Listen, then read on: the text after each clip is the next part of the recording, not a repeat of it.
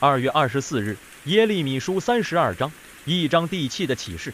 经文有三部分：三到五节王的询问，六到幺五节先知赎回土地，和幺六到二五节先知的祷告。西底家王的询问让我们了解到当时的处境，王正受巴比伦军队所围困，而先知则被王所囚禁。在这非常时期中，西底家王询问耶利米为何要做这预言。似乎耶利米的话在王的心中留下了深刻印象，他反复思想，那是百思不得其解，所以需要向耶利米查询有关预言的意义。西底家王的查询并没有得着任何回复，经文反而记载在这时耶利米所做的一件事：购回一块属于他家族的土地，免得落在外人手中。经文很详尽地记载整个购买土地的过程，为要让读者知道这是一宗正当合法的交易。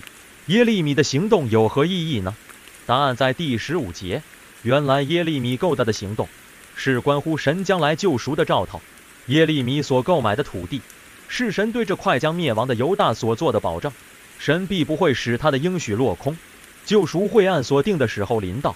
接着，耶利米向神祷告，他的祈祷以荣耀颂开始，主题是赞美没有难成的事，然后逐一列举出神所成就的难成的事。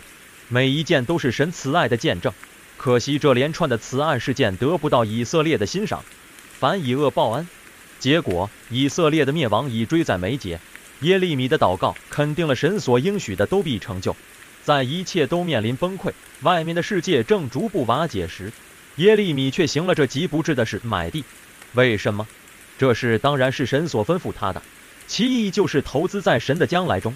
把目光从人的失败中转移到神的作为上，在末日即将来临时，耶利米教导我们把目光投向将来。你可有失败的经验？确实很难受，那种黑暗和绝望，犹如千斤大石一样压在我们身上，使我们四面受敌，全无出路。耶利米的行动给了我们一个面对失败时的方法：投资在神的旨意中，把自己一切所有的交托给他。从最基本的意义说，这是信心。信心并非相信一些无法用理性明白的事物，而是投身在神的救赎中。